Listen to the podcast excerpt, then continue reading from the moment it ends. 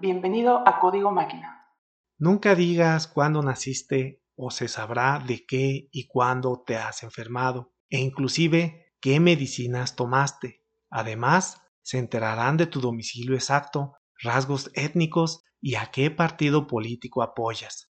¿Crees que esto es una exageración? Hasta cierto punto, sí. Sin embargo, fue exactamente esto lo que le sucedió a varias personas, incluyendo a un gobernador de los Estados Unidos. A pesar de que datos publicados en la web podrían estar anonimizados, es decir, sin información que pudiera asociarse a individuos particulares, aún así, a través de la triangulación de información pública es posible descubrir información privada. Esta amenaza a nuestra privacidad crece aún más debido a las interacciones e información que publicamos en las diferentes redes sociales. Por ejemplo, con el histórico de películas que vemos, canciones que escuchamos y a qué le damos like, se puede inferir una gran cantidad de información privada.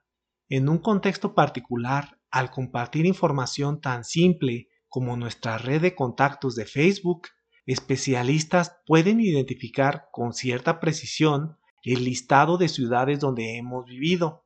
Además, ellos mismos argumentan que podrían aplicar su metodología para determinar nuestra formación académica y el histórico de nuestros empleadores, entre otros muchos datos más sensibles. Los datos son el nuevo oro. Empresas que recolectan datos hacen negocio tanto con la información voluntariamente provista por nosotros como con la información privada que se infiere utilizando técnicas de aprendizaje de máquina.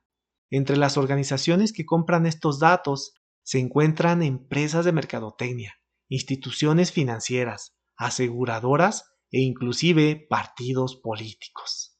Las técnicas de aprendizaje de máquina tienen un gran potencial para beneficiar a la humanidad a través de identificar relaciones y patrones dentro de los datos, los cuales están frecuentemente asociados a personas.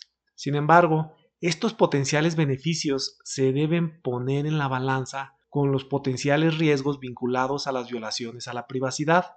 Para mitigar estos riesgos, la Unión Europea ha propuesto e implementado una serie de medidas legales para limitar el tipo de información recolectada, además de políticas de uso de nuestros datos.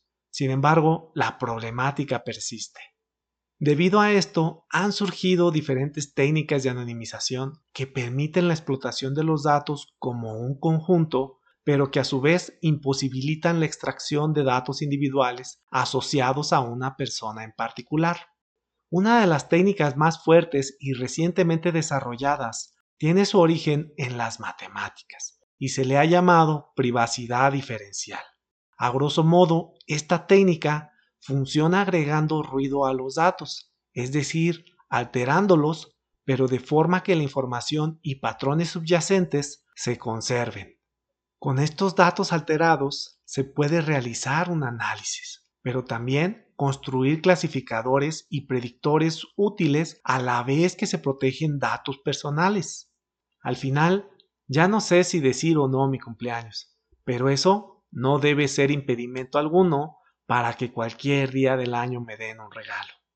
Mi nombre es Octavio Gutiérrez y fue todo un placer platicarles sobre cómo se está defendiendo nuestra privacidad en el mundo del aprendizaje de máquina. Hasta el próximo episodio de este podcast.